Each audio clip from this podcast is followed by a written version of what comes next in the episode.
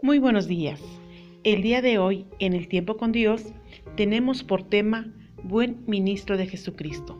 Y vamos a dar lectura en el libro de Primera de Timoteo, capítulo 4, en sus versículos 6 al 16, que dice, Si esto enseñas a los hermanos, serás buen ministro de Jesucristo, nutrido con las palabras de la fe y de la buena doctrina que has seguido.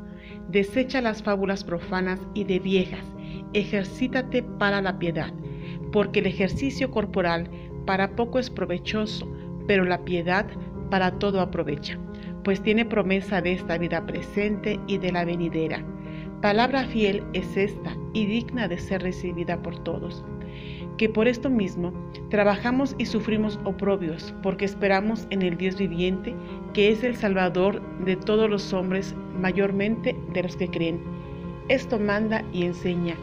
Ninguno tenga en poco tu juventud, sino sea ejemplo de los creyentes en palabra, conducta, amor, espíritu, fe y pureza.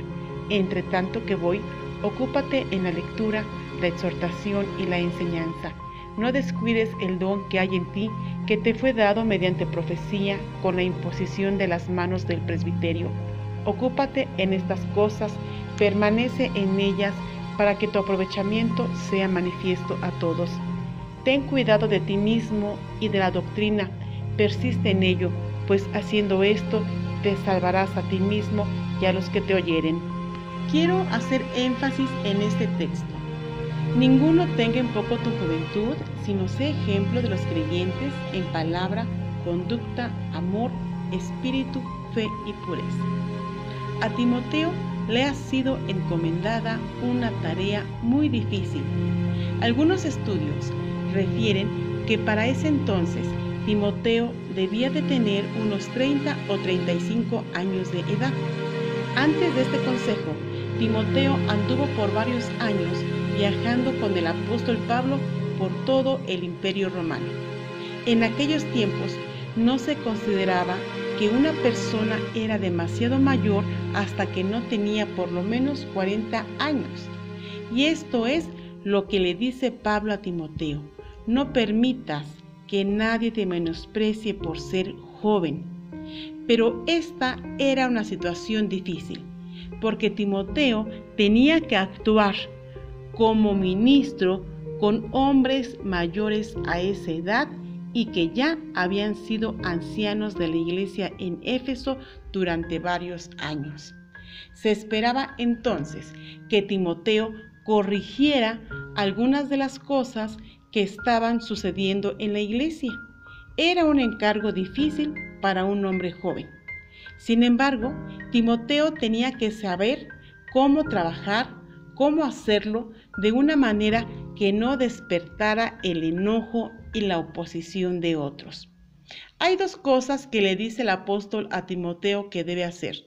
Ninguno tenga en poco tu juventud, sino sé ejemplo de los creyentes.